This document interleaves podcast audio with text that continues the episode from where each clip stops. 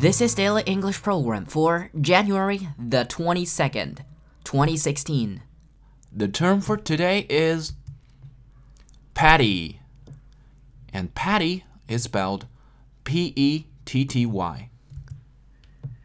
If you describe someone's behavior as petty, you mean that they care too much about small, unimportant things, and perhaps they're unnecessarily unkind. Petty 这个词口语中的意思是小心眼，narrow-minded。He was petty-minded and obsessed with detail。他谨小慎微，过分在意细节。He was petty-minded and obsessed with detail。You'll never get comfortable when you are out with a patty friend. 和一个小心眼的朋友出去，你根本没法感到舒服。You'll never get comfortable when you are out with a patty friend.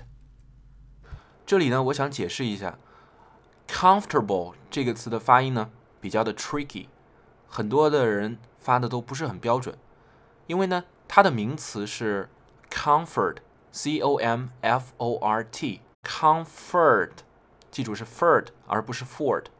comfort，而它的形容词呢，comfortable，大家有没有发现有什么区别呢？它并不是按照它的这个单词的顺序，comfortable，comfortable，显然这样不舒服，所以呢，呃，美国人发音的方式呢是 comfortable，也就是说 f 和 t 连在一起，大家可以把这个单词想象成是 c o m。F T E R B L E. Comfortable, comfortable. 这样就会更加地道了。